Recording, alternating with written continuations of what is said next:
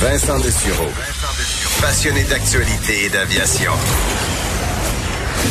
Bon, il pilote pas seulement un avion, il pilote aussi une émission. Vest. Vincent Dessureau, Cube Radio. Cube Radio.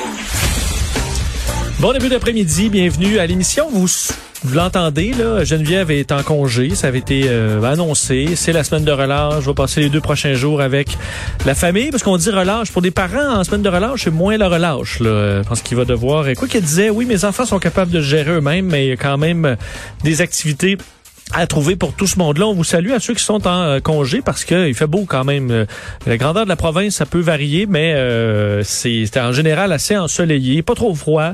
Donc profitez-en après quand même un début de semaine un peu plus un peu plus difficile.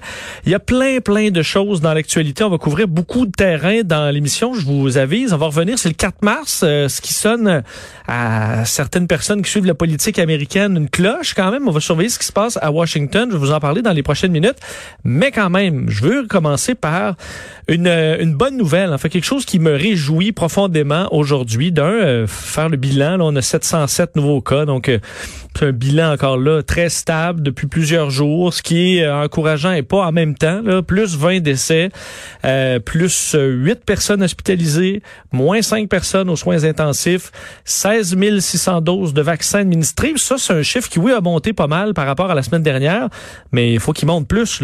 J'ai hâte de voir des 20 000, 24 000. Il faut pour pouvoir livrer là, et administrer tous les vaccins qu'on a, parce que là, ils arrivent il va falloir augmenter la cadence. Et pour l'instant, on semble euh, topper, pardonnez-moi l'expression, mais à ça, 16 000, 17 000.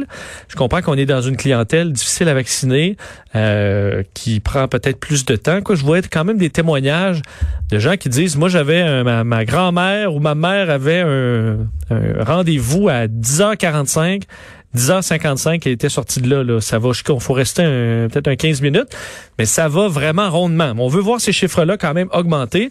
Et pourquoi une nouvelle qui me réjouissait quand même euh, aujourd'hui? Et je pense que c'est une nouvelle qui doit réjouir euh, tout le Québec. On a tellement été dans le négatif que je pense qu'il faut s'arrêter un instant pour euh, ben, regarder un peu ce qui se passe en CHSLD. Ça fait, nous, avec Mario dans le retour, plusieurs jours maintenant qu'on regarde les cas en CHSLD qui disparaissent carrément. On était la semaine dernière autour de peut-être 4, 5 cas par jour, euh, mais là, il y en a plus, pratiquement plus. En fait, dans les dernières 24 heures, un seul nouveau cas a été signalé dans tout le réseau des CHSLD. faut se rappeler, là, en un an, on a à peu près 5000 morts en CHSLD, en fait plus que 5000 morts, 5322 morts pour être euh, précis. Ça a été l'hécatombe, ça a été le, talon d'Achille du Québec, ça a été un drame national dont on va se souvenir euh, toute notre vie et qui est une tâche quand même sur tout ce que peu importe ce que va faire le Québec pour se sortir de la pandémie, puis même si oui, on voit la lumière au bout du tunnel, euh, ce qui s'est passé, le drame en CHSLD, on va l'avoir sur la conscience et les gouvernements précédents l'ont sur la conscience, autant du, du PQ que du Que de la CAQ, évidemment, plus récemment. Mais euh, on s'en est sorti. Et euh, cette crise-là est à toute fin pratique terminée. Évidemment, il y a toujours un, entre guillemets avec les variants, puis on peut voir des variants arriver qui résistent au vaccin. Mais c'est un combat qu'on a finalement gagné. Enfin, on peut dire en ce moment. là. Euh, d'ailleurs, euh, Gaston Serre, médecin épidémiologiste à l'Institut national de santé publique, disait aujourd'hui que le vaccin a eu un gros impact chez les résidents. Puis on, était prudent parce que, évidemment, les cas en CHSLD se sont mis à baisser en même temps que ben, les cas dans la province en général. Donc, on savait pas trop quelle partie est due au, euh, au vaccin, quelle partie est due tout simplement au fait que ben, le virus circule moins dans la population. On comprend que c'est les deux, les deux de front ont fait que euh, c'est la COVID là, elle n'est plus dans les CHSLD à part de quelques petits cas euh, par-ci par-là qu'on euh, combat évidemment rapidement lorsque ça sort. D'ailleurs, Michel Nardella, président de l'Association des établissements de longue durée privés du Québec, disait le vaccin, c'est le dernier clou dans le cercueil du virus. Là. Donc, oui, on a travaillé très fort pour éviter que des euh, préposés se promènent à gauche, à droite. On a formé cet été pratiquement fait des milliers, là, presque 10 000 préposés aux bénéficiaires pour essayer de régler tout ça. Ça a été euh, vraiment fou ce qui a dû être fait pour reprendre le contrôle en CHSLD. On peut quand même se le dire, euh, on arrive à des résultats. Et cette crise-là en CHSLD est pour l'instant terminée ou sur pause. On va espérer que ce soit vraiment terminé. Mais je pense que ça vaut la peine de le dire et de le souligner euh, aujourd'hui. Ça fait deux, trois semaines que en CHSLD, ça va très bien. Puis là, on va voir les 85 ans et plus euh, dans la population générale. Ben, ces, ces, cas-là vont baisser dramatiquement. Ensuite, on commence à vacciner les 70 à 85. Ben, on va voir ça baisser. Et c'est un combat qu'on va euh, finir par gagner. Évidemment, plusieurs régions du Québec étaient heureuses hier ont passé en zone orange. On va parler de ça quand même dans l'émission parce qu'il y a des régions plus loin, ben, plus loin. Ça dépend si vous nous écoutez que vous êtes là. euh, des, régions qui, techniquement sur papier, ils sont en zone jaune. Et pourquoi on ne les passe pas en zone jaune? Ben ça, c'est, euh, c'est, ça fait place à débat. Et on va en parler tantôt.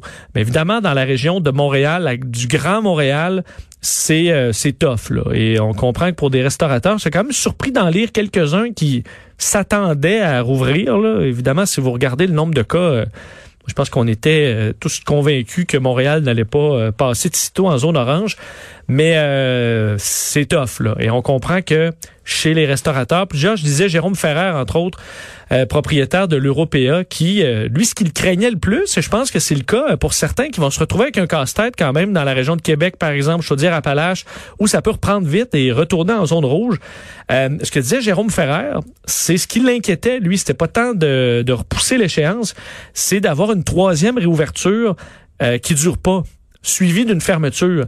Et ça, il dit, ça peut être fatal pour carrément toute l'industrie. Parce qu'évidemment, on va en parler avec Denis Saint-Pierre tantôt, mais euh, il y a des coûts reliés au fait de rouvrir le restaurant. je parlais avec des restaurateurs hier dans mon entourage de la région de Québec.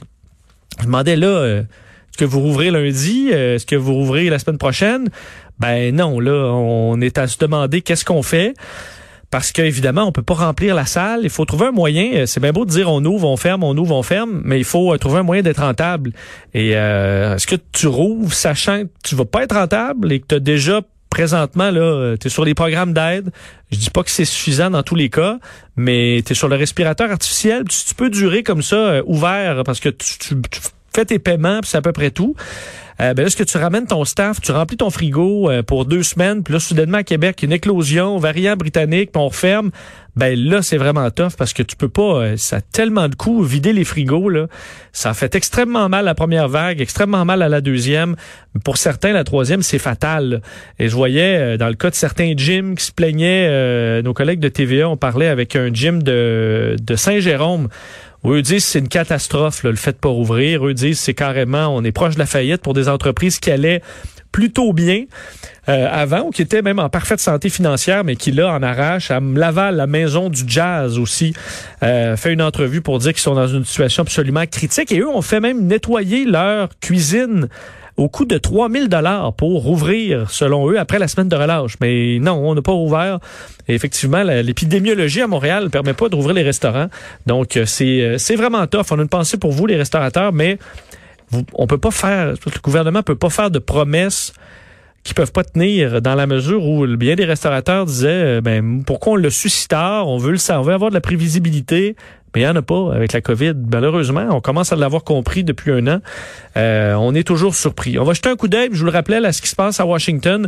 Euh, vous dire, dans les dernières minutes, on apprenait que la police du Capitole à Washington demande deux mois d'extension, euh, de prolongement de la présence de la garde nationale dans le District of Columbia. 5200 gardes nationaux qui resteraient jusqu'en mai tellement on est stressé des débordements de QAnon, des pro-Trump, etc.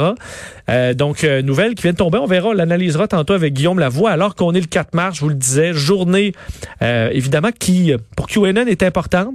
Ce mouvement qui croit que Donald Trump combat une élite pédosatanique et qui s'est planté, euh, faut dire quatre fois, il y a eu quatre dates où Donald Trump était supposé reprendre le pouvoir et faire le grand ménage, puis arrêter tout le monde et amener l'armée dans les rues. C'est pas arrivé. Ils ont fait des, des, fous d'eux autres. Là. Et là, il reste une nouvelle date, le 4 mars. Il y en aura peut-être une autre après, là, mais aujourd'hui, euh, parce qu'on dit qu'aujourd'hui, le Donald Trump va prendre le pouvoir et faire cette série d'arrestations. Si jamais ça arrive, on vous tient au courant, là, mais dormez sur vos deux oreilles. Guillaume Lavoie, tantôt, va en parler, mais c'est une situation qui est quand même à surveiller. Je voyais que à l'hôtel Trump, là, à Washington, le Trump International Hotel sur Pennsylvania Avenue, euh, les prix en ce moment pour se prendre une chambre. En fait, la nuit dernière et la nuit qui vient, là, euh, normalement, c'est 500 dollars une chambre à peu près au Trump Hotel. On est à 1400.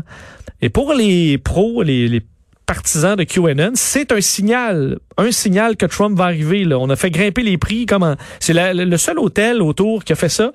Mais le Trump Hotel, les prix sont grimpés dans le plafond. Et pour les QAnon, c'est le signe que Trump s'en vient.